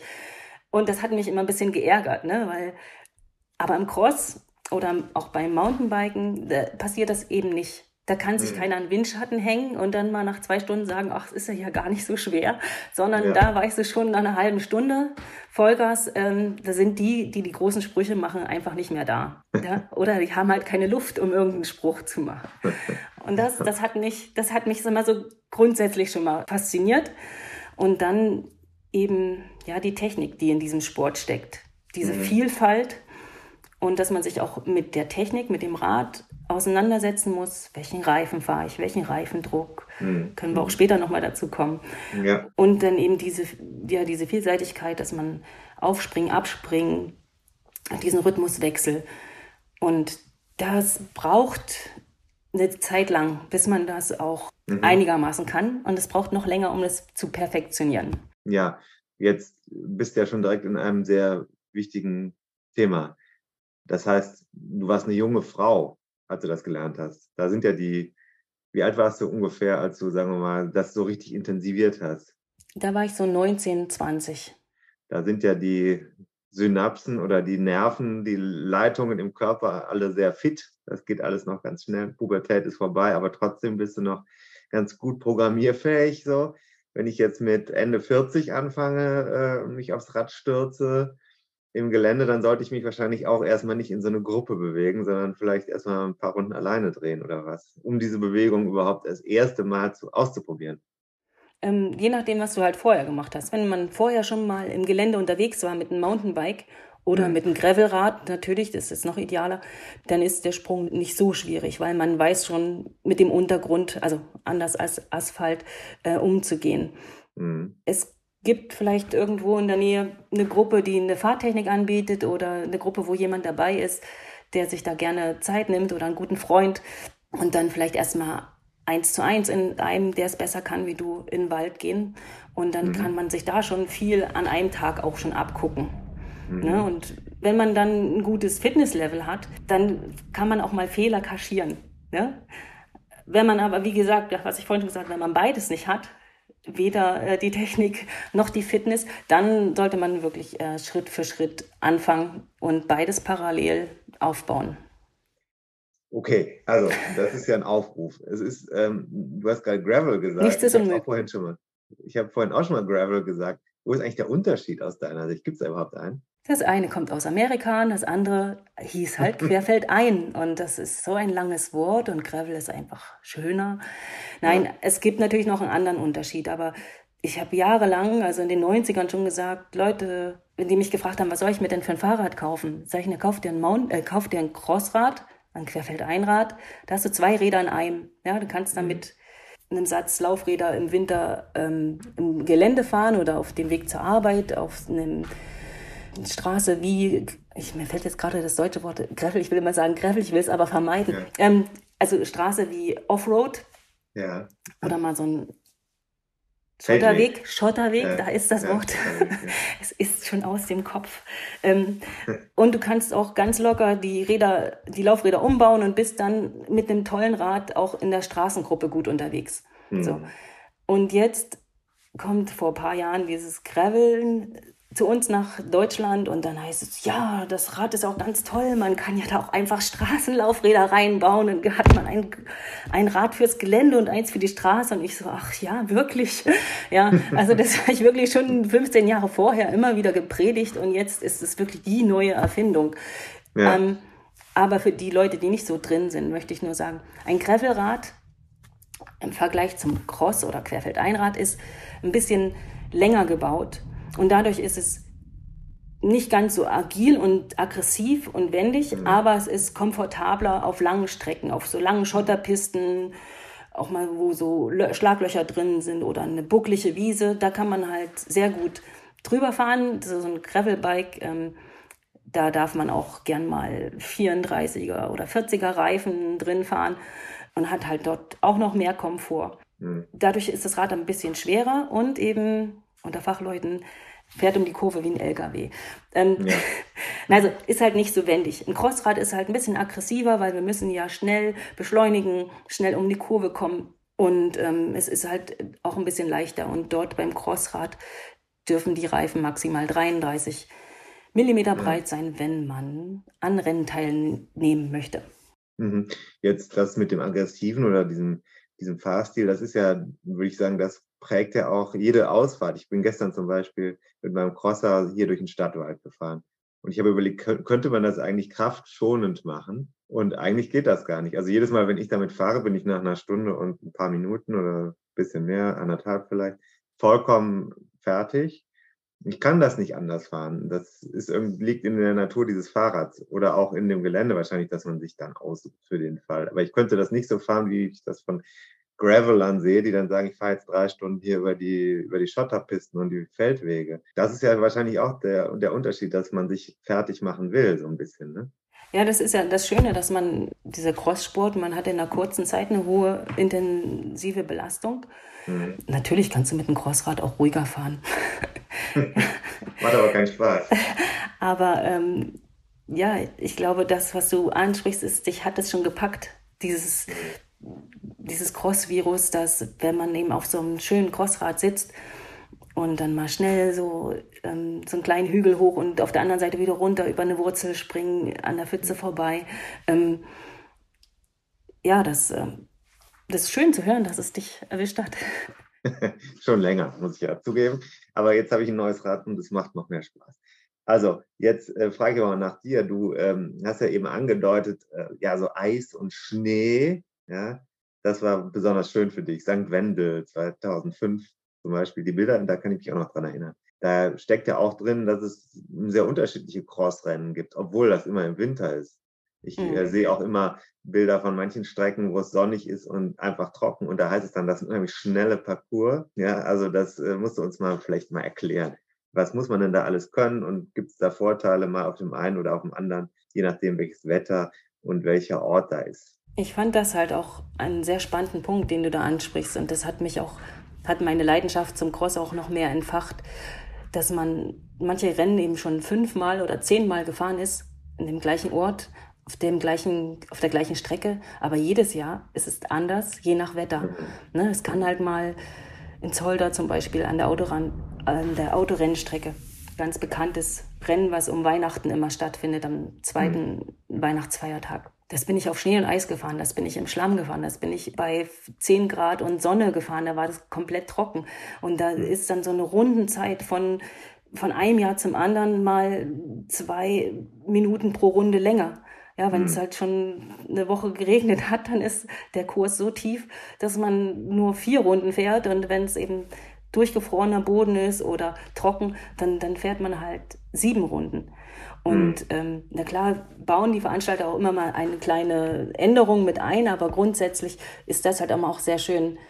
Ein großes Beispiel dafür ist auch die Rennstrecke in Kleinmachnow bei Berlin, die ich nun da in den 90ern, wo ich angefangen habe mit Cross, kennengelernt habe und 2019, als ich mein letztes Crossrennen, meine letzte Meisterschaft gefahren bin, da hat sich die Strecke kaum verändert. Man hat Sand, man hat Waldboden, aber auch da ist es sehr wetterabhängig und man muss sich als Crossfahrer halt auch jedes Mal, manchmal Runde für Runde neu einstellen. Jede Kurve mhm. kann sich, wenn, wenn man gefrorenen Boden hat, oder schlammigen Boden ändert sich die Fahrlinie. Und deswegen muss man ständig aufmerksam sein. Und man muss immer wieder sich auch neu fokussieren. Und selbst, was ich auch noch toll fand immer am Crosssport, selbst wenn man mal einen Fehler gemacht hat, den muss man sofort abhaken, weil mhm. Dann weiter, nächste Kurve, muss man wieder neu fahren. Und, und da kann man sich nicht lang aufhalten sich über sich selbst zu ärgern, sondern das ist wie bei so einem Ballsport äh, wie Tennis oder Volleyball, wenn man da eine Angabe verhauen hat oder einen Aufschlag nicht gekriegt hat, dann Haken dran und auf den nächsten Ball konzentrieren. Ja. Ansonsten versammelt man die nächste Kurve oder den nächsten Ball eben auch. Mhm. Und das ist beim Cross halt sehr konzentriert. Bei den Straßendisziplinen ist es halt viel, es gibt das auch, gibt es das auch, aber es ist halt nicht so eng aufeinander. Hier mhm. passiert halt ständig was und das Rennen ist ja auch schon in 45 Minuten vorbei. Ja. Und ähm, ja, das sind die Sachen, die mich ähm, an dem Sport so begeistert haben. Einfach mhm. die, die Beschäftigung mit dem Rad, mit der Technik, mit der Strecke. Vorher, nachher. Und dann natürlich, wenn man in Belgien, Holland schon mal gewesen ist, dieses Publikum, was wirklich fachkundig ist, mhm. größtenteils, und äh, einfach so dicht an der Strecke steht, dass man da die ganze Zeit durch so einen Hexenkessel fährt, bei einem Weltcuprennen zum Beispiel. Das ist ja für Deutsche oft unvorstellbar. Die zahlen ja Eintritt dafür, dass sie da irgendwo an einem Feld stehen. Ne? Würde man hier sagen, warum kostet das jetzt 8 Euro oder 12? Aber da ist das so ein richtiger Massensport, kann man ja sehen. Da gehen ja teilweise 20.000 Leute oder so zu so einem Rennen. Schon eine begeisternde Atmosphäre. Muss man aber mal sich angeschaut haben, glaube ich. Wirklich. Also, das kann man auf jeden Fall tun. Ja. Und äh, das ist, wird eine bleibende Erinnerung sein. Hm. Waren das deine besten Rennen? Deine schönsten Rennen? Weißt ja noch, also ich hatte ja eben darauf hingewiesen, du hast ja auch schon mal bei Olympia was abgeräumt und so. Was, was, äh, was war, war der Cross das, wo du am, am ehesten noch dran denkst? Nach jede, jeder Sieg oder jeder schöne Erfolg hat natürlich seine eigene Geschichte. Mhm. Und das werde ich auch immer gefragt, was war das Beste, was war das Schönste. Mhm. Das, finde ich, kann man gar nicht so ad hoc sagen, weil ähm, manchmal ist auch ein zweiter Platz oder ein dritter Platz mega toll, weil eine ganz andere Geschichte dahinter steht, weil man vielleicht schon abreisen wollte oder man war krank 2011 in Tabor mhm. zum Beispiel.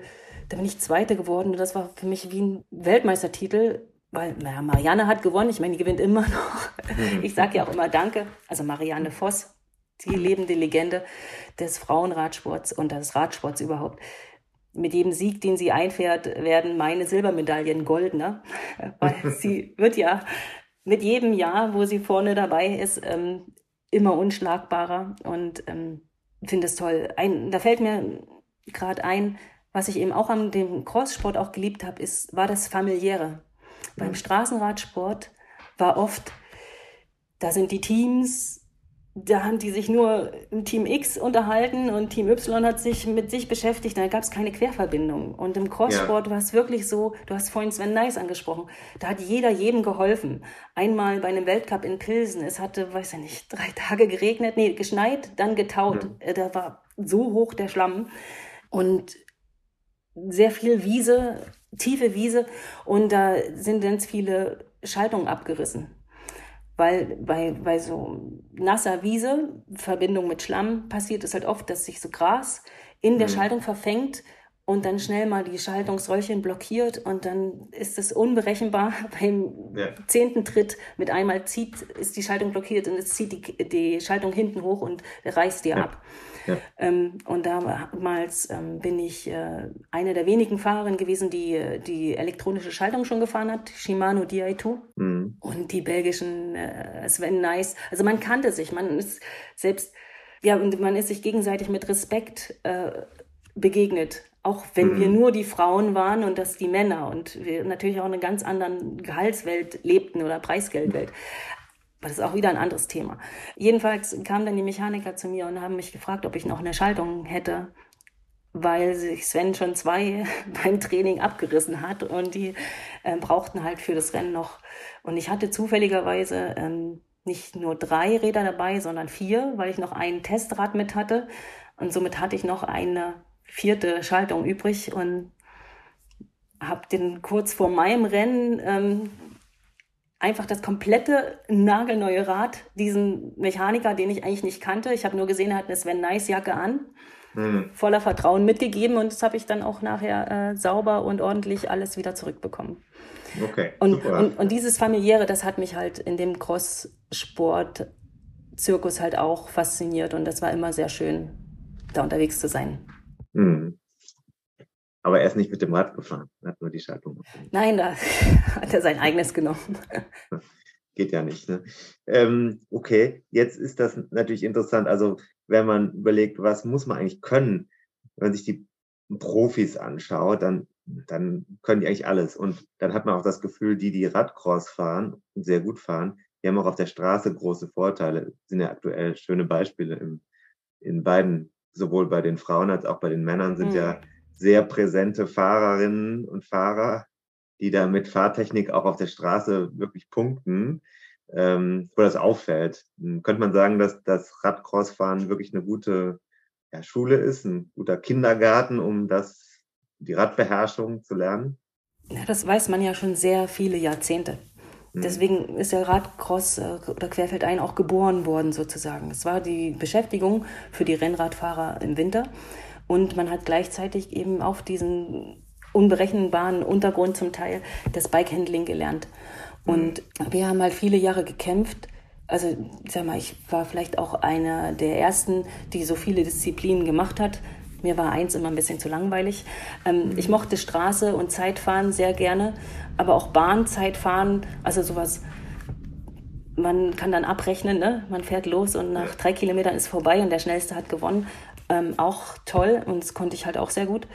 Aber allein Bahntraining, nur immer im Kreis fahren, das ist auf Dauer für mich nichts gewesen. Ich bin halt immer von der Straßenvorbereitung gekommen und dann auf die Bahn gegangen. Mhm. Und ähm, als dann Cross anfing, ich bin ja dann auch Mountainbike gefahren in den Ende der, in den 90ern. Man kann halt von allem profitieren. Natürlich auch vom Bahnfahren. mhm. und vom Straßenfahren.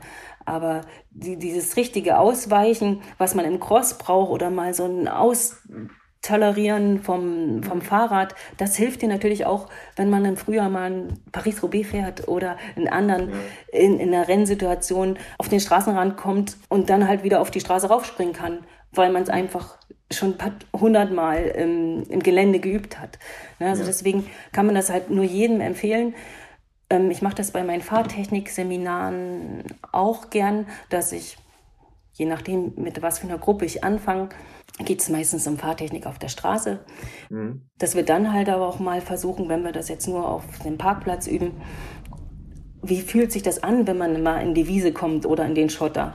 Viele ja. haben halt panische Angst davor, aber die kann man einem ganz kann man ganz leicht nehmen und dann merkt man, ah, wenn man gerade auf dem Schotter fährt oder auf den, durch den tiefen Sand, dann passiert nichts. Ne? Mhm. Und das, das sind so die kleinen Schritte, wenn man jetzt wirklich damit ganz neu Einsteiger ist, womit ich anfangen würde. Ja, wenn du jetzt einen, jemanden nicht bei dir hättest, aber du würdest jetzt jemandem auf der Tonspur sagen, sagen wir mal mir, ja, ich fahre jetzt, habe jetzt eine Stunde Zeit und ich fahre jetzt alleine gleich in, in den Stadtwald und ich habe mein Crossrad, das ist das, was ich habe und klick, ja, und worauf muss ich achten? Was sind die drei Sachen, auf die ich achten muss, damit ich ein besserer Crosser werde?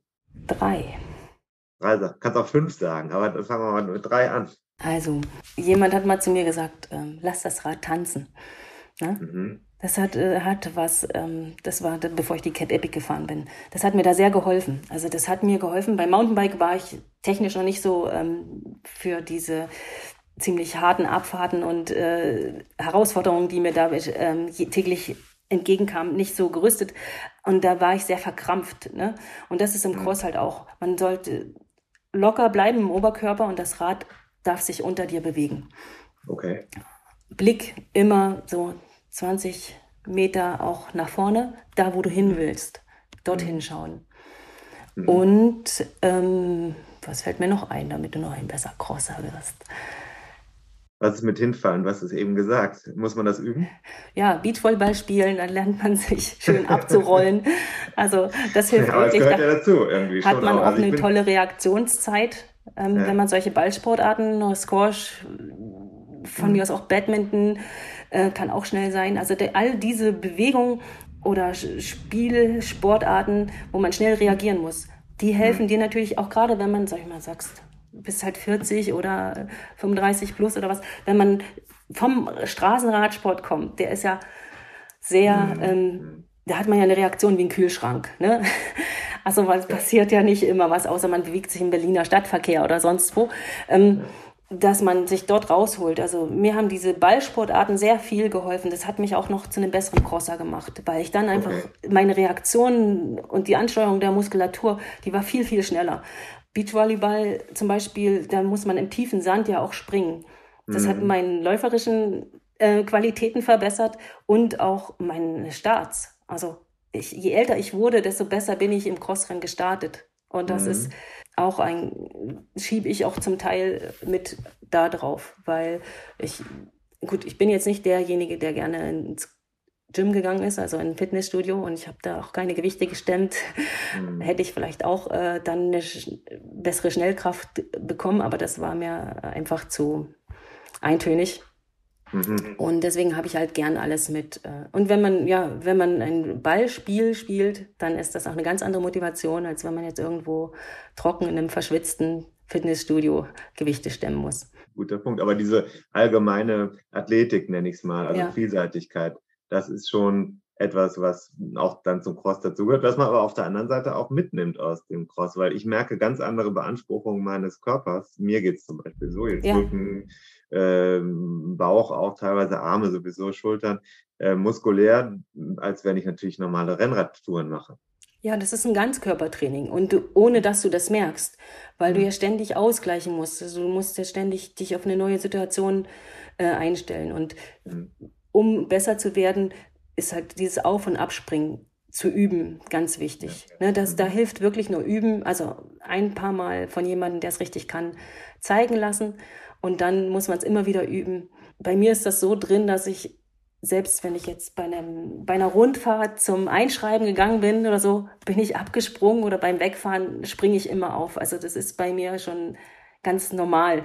Es gehört dazu. Ja, und die Leute gucken dann immer, oh, was ist denn da jetzt los? Ja, ähm, das ist eben auch ganz wichtig, dass man das vielleicht, wenn man das möchte, dass man das in seinen Alltag auch mit einbaut und nicht nur im Wald auf und abspringt, sondern auch mal, weiß ich nicht, wenn man die Turnschuhe hat, zum Bäcker fährt, dann elegant abspringen.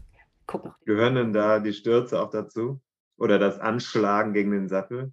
Ja, das, ähm, das ist mir auch passiert. Und gerade weil, wenn du Rennen fahren möchtest, da ist ja dein Körper, du bist ja bei 180, 200 Puls. Ja, und, und da noch den Fokus zu haben auf all diese Sachen, ist halt schwierig. Oder das ist ja diese schöne Herausforderung, diesen Anspruch, die man dann erfüllen muss. Und mhm. wenn dann gewisse Sachen automatisiert sind, dann passieren dir natürlich da weniger Fehler. Aber mir ist es auch schon passiert, im tiefen Sand, äh, du läufst, du hast das Rad eigentlich schon fünf Zentimeter zu weit vorgeschoben und springst dann auf und dann springst du hinten aufs Hinterrad. Ja, mhm. weil du einfach schon äh, redlined, also man hat schon 210er Puls oder äh, kann ja. schon nicht mehr gerade ausgucken. Das pass passiert auch äh, den Besten.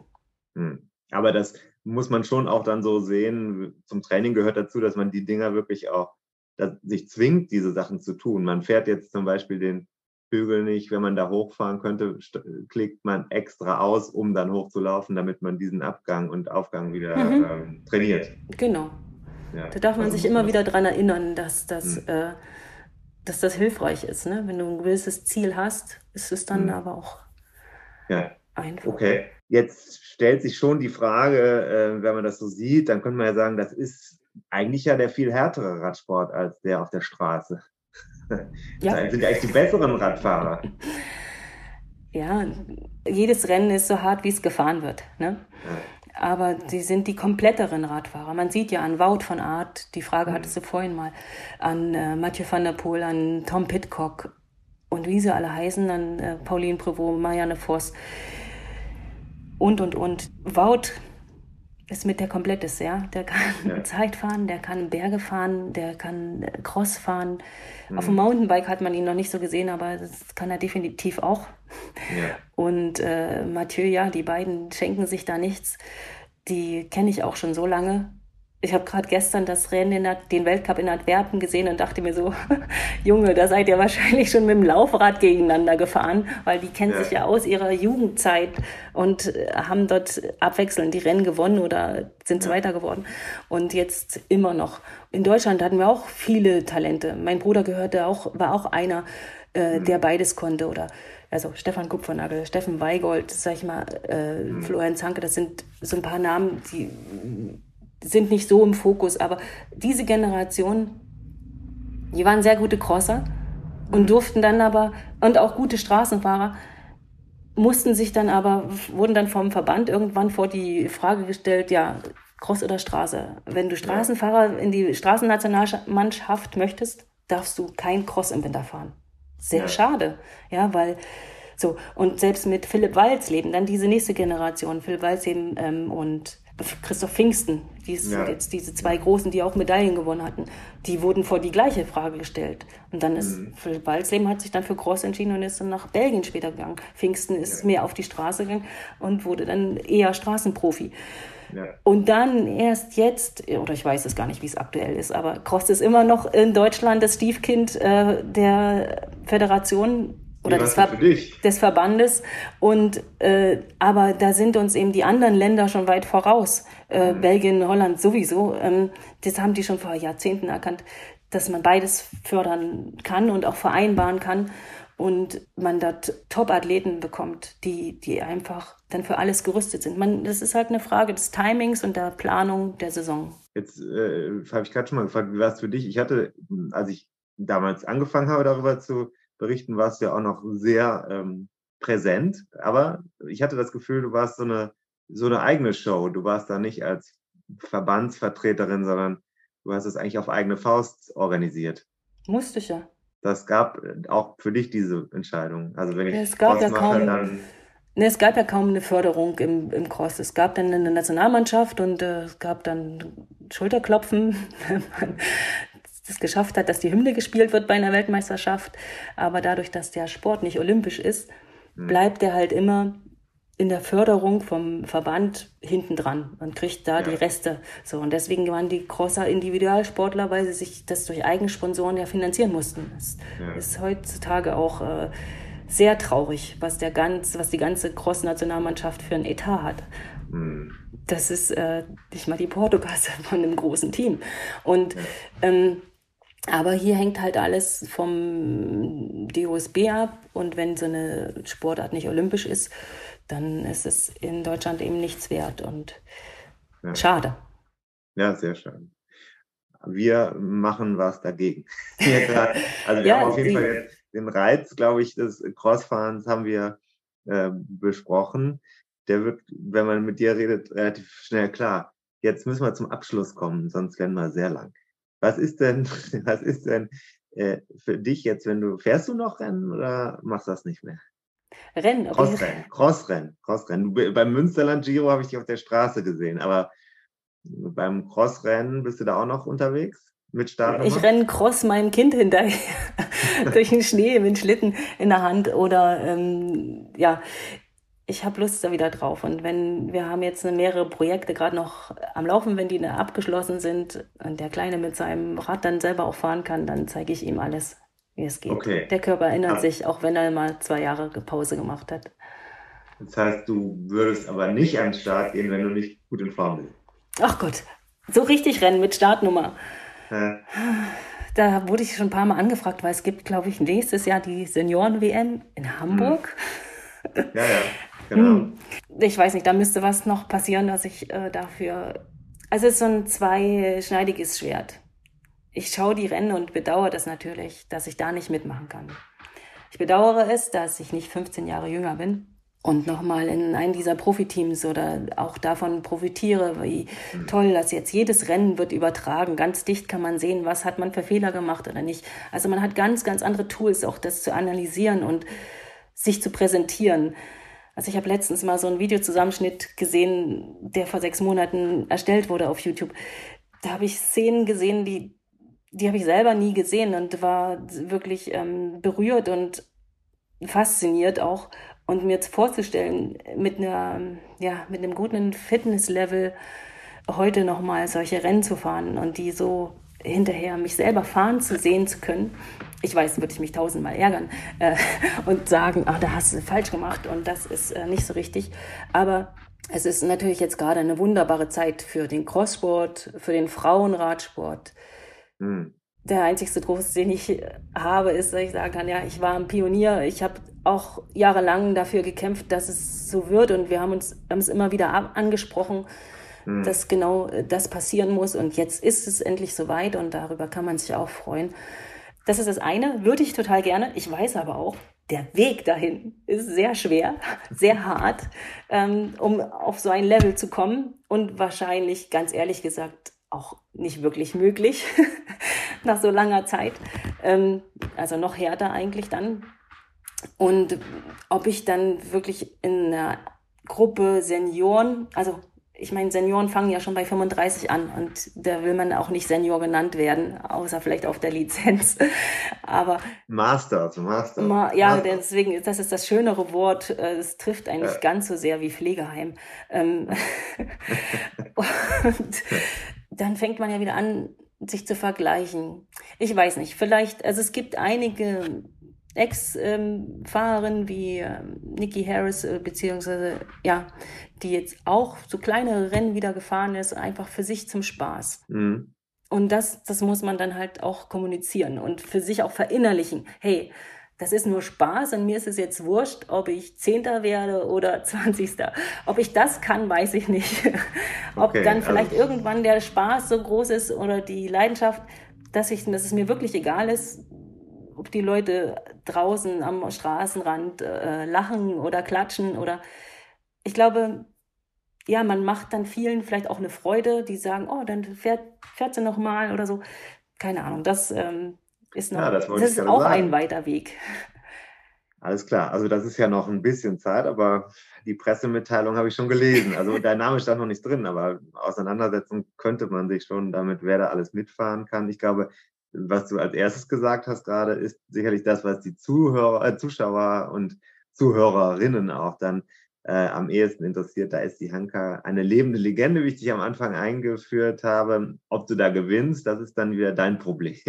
Ich glaube, die werden einfach froh, genau. dich zu sehen. So, das wäre wahrscheinlich da der Punkt. Und natürlich würde der Veranstalter sich auch freuen. Vermutlich, äh, naja. Aber gut, äh, das ist jetzt ja nicht mein Thema ich, äh, da, wir warten es ab, ja. Vielleicht, ich weiß auch nicht, wie ich mich dafür qualifiziere. Keine Ahnung, muss ich wahrscheinlich vorher ein paar Rennen fahren oder so. Wird auch nicht klappen. Also, aber so auf, auf das, das noch zum Abschluss, so, wenn da 50 Teilnehmerinnen sind und du wirst dann 48. Da hättest du schon ein Problem mit. Ein großes, glaube ich, ja. Also das, ähm, ja, ich glaube, die, das steckt halt in einem schon drin, wenn man so viele Jahre Leistung, ich habe über 25 Jahre Leistungssport gemacht, ich bin damit groß geworden und ja. ähm, verlieren ohne einen triftigen Grund dazu zu haben, ist äh, dann nicht, zumindest nicht in der Sportart die man sehr gut kann. Ja. ja. Vielleicht gut, wenn ein guter Zweck dahinter steht, ja, dann sage ich, okay, ich mache das jetzt, um die Welt zu retten oder irgendeinem Kinderheim was Gutes zu tun. Ja. Äh, das, da ist halt eine andere, eine externe Motivation noch, die das dann. Aber generell wollte ich jetzt vielleicht zum Abschluss einfach sagen, der Spaß ist das Wichtigste und man kann auf dem Rad, auf dem Fahrrad so viel verschiedene Möglichkeiten ausüben und ähm, ja, Crosssport oder auch dieses Offroad, Gravel oder Mountainbike, das hat einfach den Vorteil, man ist auch in der Natur und von der Straße weg. Mhm. Und das ist, glaube ich, auch halt für viele faszinierend, dass sie einfach sich viel mehr dort abseits vom Büro mit den Elementen der Natur auseinandersetzen können. Besser kann man es nicht ausdrücken. Hanke, vielen Dank, dass du zu Gast warst in unserem Podcast. Vielleicht locken wir ein paar Leute ins Gelände. Ich habe auch gehört, es gibt in der Hörerschaft Leute, die schon Crossräder spezifisch gekauft haben. Die Leute haben ja auch Geld, die bei uns hören. Die sollen sich jetzt einfach noch eins kaufen und äh, damit anfangen. Oder eben aufs Rennrad mal ein paar andere Reifen, aber das ist auch nicht schön. Ja, gehen, bei den meisten Rennrädern gehen keine Crossreifen mehr durch. Da muss man ja schon froh sein, wenn ein 28er Reifen durchpasst, ohne am Rahmen zu schleifen. Dann ist, die, dann ist das Schaltwerk kaputt oder hinten alles abgerissen. Auf der Wiese wollen wir ja auch nicht. Aber machen. heutzutage, also, also wer noch kein Rennrad hat, dann vielleicht für ein Crossrad entscheiden und noch einen Satz Laufräder. Denn mit dem Crossrad hat man immer beide Optionen. Der Punkt ist angekommen. Und äh, das Gravelrad, ja, das ist wie gesagt ein bisschen schwerer. Das kann man auch heutzutage auch auf der Straße fahren, ist auch alles kein Problem. Je nachdem, was man alles äh, machen möchte. Wenn man aber vielleicht doch noch mal in die Berge fahren will, dann ist vielleicht ein Crossrad ein bisschen leichter und dann die mhm. Entscheidung einfacher. Frohe Weihnachten. Alles klar. Vielen Dank, Hanka. Gerne. Ich wünsche dir einen schönen Tag und ja, vielleicht schneit es ja gleich noch. Wir werden sehen. Ja. Also bis dann. Tschüss.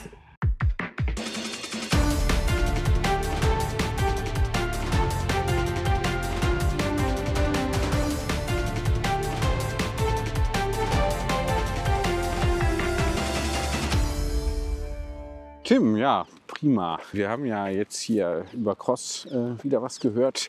Können wir ja, das war übrigens, im, möchte ich noch was zu sagen im Nachhinein, das war ganz interessant. Die, ich hatte mit der Hanka danach noch ein bisschen gesprochen und ähm, ja, die war wirklich so ein bisschen ja gerührt, weil sie meinte, das ist immer so ein Kram in den eigenen Erinnerungen. Mhm. Ja, hat man auch gemerkt im Gespräch, glaube ich, kurz, da, wo sie so mal innegehalten hat und so. Hm. Also äh, schön. Hat auf jeden Fall großen Spaß gemacht. Auch. Gerne wieder. Super. Ja. äh, apropos Cross, können wir denn hier noch ein bisschen Cross-Selling auch machen? Oh ja. oh, stark. Wow. Komm, komm. Cross- und Upselling. Ja. Was haben wir denn noch im Geschenkepaketchen, im Geschenkebereich? Was haben wir denn da noch äh, auf der Pfanne? Ich habe hier diese sehr schönen handgemalten, handbemalten ja. kleinen RennradfahrerInnen habe ich im Angebot. Mhm. Mit RGR 101 drauf. Äh, schön für den Schreibtisch oder das Regal. Ja. Die gibt es noch. Die sind bei uns auf Instagram mal zu sehen als Foto. Die stelle ich auch irgendwann noch mal rein. Also das wäre jetzt noch eine schöne Sache. Da gerne einfach melden. Ja. Das Geld fließt an die, äh, wie heißt die jetzt wieder? Elisabeth Busch Stiftung Genau. Rheuma Hautkrankheiten. Mhm. Dann äh, haben wir noch die Trikots für RGR 101. Oh, ja. mhm. Sind jetzt, Ah, die gibt's jetzt noch, da habe ich gerade auch eine schöne Nachricht. Immer Es gibt- häufiger bei Steady auch äh, nachgefragt. Ne? So ist es, wollte ich gerade drauf hinaus. Es gibt ja jetzt auch schon Leute, die sagen, komm, ich mache ein ganzes Jahresabo, verschenke auch ein ganzes Jahresabo, geht ja auch. Und dafür gibt es sogar noch ein Trikot und wir hauen 50 Euro aus unserem Pot wiederum in diese Stiftung. Also auch das ist alles nur Spenden, alles nur, wir machen eigentlich jeden glücklich und Freude. Wir, Ja. wir merken, man merkt es aber ja auch, wie, also man merkt ja auch, wie Freude schenken macht ja auch selber enorm Freude. Absolut. Fröhlich, ne? Macht, Hörst du macht auch. Freude, kommt auch Freude zurück. Hast du alle Geschenke schon organisieren lassen? Hm, ähm, warte mal, ich zähle mal gerade durch. Ne, ich, nee, null. Ne, bei null stehe ich noch. Ja. Ich habe zwei, drei schöne Ideen für dich. Äh, Ich glaube, ich schenke dir ein Fahrstil-Abo, weißt du das? ist das schlimm? Weißt du, dann hat wenigstens irgendjemand diesen Code benutzt. Ja, wäre gut, wäre gut, wäre gut, wenn jemand noch diesen Code benutzt. Dafür werben wir ja letzten Endes auch. Wenn ich das mache, das, wäre das schlimm? Fänd das blöd? Oder würde sich freuen? Ich würde mich natürlich freuen. Ich habe das ja noch nicht im Abo und ich möchte das äh, gerne lesen öfter. Okay. Das heißt ja, wir werden immer mehr zu einer Kommerzveranstaltung. Äh, Von wem? Ist schon was Wahres dran, muss man aber auch mal sagen. Ja, ja, gut, aber Ich schicke dir die Adresse von dem gleich, der das geschrieben hat. ja, okay, aber gut, dann äh, ich sag mal, soll er mir doch mal hier äh, seine Arbeit umsonst machen oder sie. Ähm, war wahrscheinlich ähm. mal wieder ein Mann, wie wir Feministen äh, ächzen. So, David, äh, ich habe irgendwie das Gefühl, heute waren wir nicht besonders gut, aber das ist nicht schlimm, weil der Content trägt uns in die Weihnachtsferien. Findest du? Die KI übernimmt ab dem Punkt und dann sind wir 2023 noch besser, haben uns dann neu aufgestellt, werden mit dem Hörbuch auch starten. Ja. Hm, Hörbuch gibt's ja dann auch für die Steady-Supporter, die, die, die viel Geld bezahlen, die bekommen ja was dafür. Nur. Also erstmal erstmal Nur. Nein, nicht erst, nur, erstmal nur nur. und dann auch für die normalen, aber die müssen dann extra Ja. nochmal bezahlen Kaufen. dafür. Kaufen. Ja, ja. Genau. Kommt also alles, ähm, naja, so, ihr werdet schon sehen, was ihr davon habt. Äh, Genau. ich find's gut, mir macht's Spaß. Äh, Klingt, ich weiß jetzt klingt auch nicht jetzt so überhaupt nicht weiter. so, macht aber nichts. Kriegen wir dann schon hin. Ähm, du fandst uns nicht so gut heute. Warum? Nee, ich, aber das liegt, glaube ich, eher an mir. Wenn ich die Introspektion betreibe, dann würde ich jetzt, wenn ich jetzt also vor mir selbst säße und mich mit mir unterhalten würde, würde ich erstmal 10 bis 20 Minuten schweigen. Ja, okay, aber da, diese Sache mit der Introspektion, äh, da muss man ja manchen dann sagen, äh, lass es, denn da ist nichts. Du wirst nichts finden. Weißt du was? Ich gehe mir jetzt noch eine Rosinenschnecke holen. Da habe ich noch eine Kleinigkeit, auch wieder an unsere Lieblingsbäckerei. Ja. Vielleicht kann da HR auch mal vorbeigucken. Ja. Da wird also jetzt inzwischen, äh, ich will es ungern aussprechen, aber man hat das Gefühl, manche Mitarbeiterinnen werden in Abwesenheit von anderen Mitarbeiterinnen öffentlich zum Thema gemacht. Ja. Wenn man also dann als Gast beim schwarzen Kaffee sitzt und die Frankfurter Allgemeine lesen möchte, Ja, muss. muss man sich dann doch mit den internen Differenzen des Teams Ja. auch auseinandersetzen und sich die Frage stellen, möchtest du, dass so über dich geredet wird? Ja, ja, ja, das. Und vor allem, also unabhängig von den äh, von so ähm, Misstönen, sage ich mal, im Team, was dann natürlich immer eine Führungsschwäche ist und nie an den Teammitgliedern liegt. Also vor ist bei uns ja auch so, nur haben wir hier keine Führungspersönlichkeiten und ähm, so, wie, der, man, es müsste halt aber dem Konzern, dem Konzern ähm, äh, ja daran gelegen sein, äh, der, derlei äh, Misstöne von den verehrten Gästen fernzuhalten, die sozusagen unter einen Diffamierungsschutzschirm zu nehmen. Ja, da steht ja schon so ein, an der Kasse steht, steht ja schon so ein Schirm. Ja, eben, genau. Der ist ja noch von Corona übrig geblieben. Ja, ja, genau. Ja, der, der Aber hält das halt hilft nicht, auch nicht hält wirklich. halt nicht genug ab. Vielleicht hat man hinter diesem Schirm das Gefühl, dass man deutlicher sprechen kann, ja. unter sich ist. Ja, ja. Aber ich als Gast hatte so ein bisschen unangenehmes Gefühl, als ich dann diesen Gesprächen gelauscht habe. Gleichzeitig habe ich mich gefragt, was würdest du jetzt tun anstelle. Des Managements? Und da ist nochmal vielleicht, das war auch eine kleine, fand ich gut von dir, eine Idee, vielleicht können wir uns nächstes Jahr einen Manager einstellen. Ja, äh, zumindest einen Mentalcoach. Ähm, mal gucken. Nee, ich hätte ich, gerne, ich, äh, ich hätte gerne für, sagen wir mal so, 120k plus Bonus hätte ich gerne so einen ja. Manager, der uns sagt, was wir zu tun ja. haben. An den wir auch reporten müssen. Oh, ja. ja, ich höre dich nicht mehr. Hallo, hörst du mich noch? Hallo? Hallo? Ja, David, äh, bist wieder da? Ich habe dich gerade, irgendwie war das Netz war schlecht. Ja, ja, ja, ja. Nee, ich habe hier eigentlich guten Empfang, man hört es hier rauschen. Ich bin jetzt hier in der äh, gleich da, wo ich hin muss. Ähm, äh, ich, also wir waren, äh, deine, deine äh, Anekdote von S und N, sage ich jetzt mal hier so ganz diskret. Wir sind sogar eigentlich viel schlimmer. Wir machen ja auch öffentliche Diffamierung von. naja, aber wir meinen es ja gut. Wir haben ja hier einen konstruktiven Ansatz und ich bin also ganz froh, dass wir also nicht die Einzigen sind, die 2023 dann noch Luft nach oben haben. Ist doch beruhigend, ne? dass man auch nicht besser oder schlechter ist als viele andere. Nee, also das würde ich jetzt wirklich nicht, also da sehe ich schon, wir beobachten eine Szene und beschreiben sie. Das ist ja auch Kern unserer Tätigkeit als Podcaster. Ja, naja. naja. Wir haben ja jetzt hier nicht persönlich die Leute benannt, sondern es ging um einen zu beobachtenden, ja, fast auch öffentlichen Vorgang. Also da bleibe ich bei. Ich hätte gern einen Manager, der uns hier nochmal äh, weiterführt, an dem wir reporten müssen ja und ähm, der auch so ein bisschen Struktur und Zug in die Organisation bringt, damit wir dann wirklich mal skalieren. Wäre ganz gut. Also jeder, der jetzt sich berufen fühlt, 120k plus Bonus. Kann sich also, kann sich also bei uns hier bewerben. Äh, wir machen allerdings auch harte Bewerbungsgespräche als alte Personalverantwortlichen. Ähm, wir gucken dann also, also allzu viel Freizeit gibt es nicht. Ja? Und ich glaube, wenn hier jemand anders auch noch fürs Management zuständig ist, dann läuft ja also, läuft ja also, glaube ich, noch weniger, weil äh, wir sind ja letzten Endes auch nicht manageable. habe ich, zumindest, hab ich zumindest bei dir und mir immer den Eindruck, dass eigentlich äh, schon, schon gut, also gut, gut ist, wenn hier äh, überhaupt was äh, erscheint.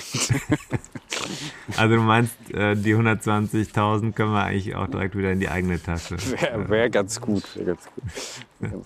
Ja könnten wir in die eigene Tasche. Alles klar.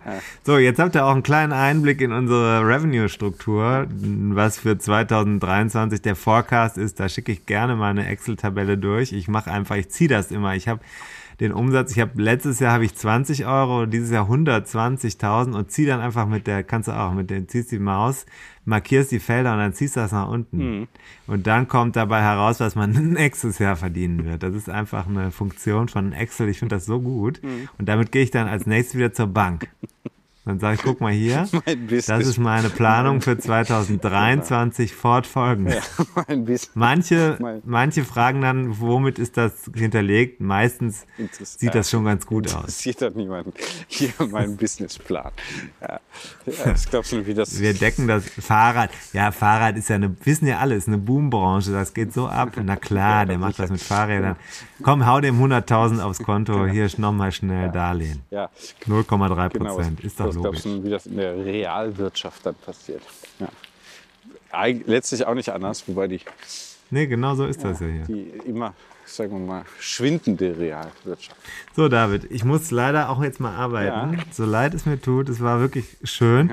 Aber jetzt ist es 15.05 Uhr und ich hatte eigentlich gedacht, ich könnte um 13 Uhr langsam mich mit meinem Hauptthema heute beschäftigen. Ja die zwei entgangenen Stunden, die holt mir niemand mehr zurück. Und ich weiß, dass es ungemütlich wird. Ja, aber hast du ja gut genutzt, jetzt hier zumindest hatte ich den Eindruck. Und äh, also ich muss mal sagen, hier äh, das K2, K2 ist jetzt hier schon eingeschlafen. Äh, mal wieder. Ähm, und äh, weiß nicht, was das hier für ein Podcast sagt. Sagt ihr doch mal, was habt ihr für einen Eindruck? Hört ihr unseren Podcast auch zum Einschlafen? Auf jeden Fall wollen wir wissen, eure Highlights, eure Ausblicke für 2023. Separate Botschaften bitte. Ja, genau. Mhm. So, dann, dann, macht's gut. Ne? Bis demnächst. Tschö. Ciao. Und da sind wir schon im Ziel dieser Episode von 101 Dinge, die ein Rennradfahrer wissen muss. Die Kompaktkurbel unter den Podcasts. Hast du Lust auf mehr Wissen, mehr Anekdoten, mehr Spaß und Inspiration für deine nächste Radtour? Dann kannst du ja mal nach dem Buch schauen. Das gibt es natürlich in gedruckter Form und als E-Book vom Verlag Bruckmann. 101 Dinge, die ein Rennradfahrer wissen muss. Überall, wo es Bücher gibt. Also im Handel und im Internet. Wir sagen Kette rechts und bis zur nächsten Ausgabe.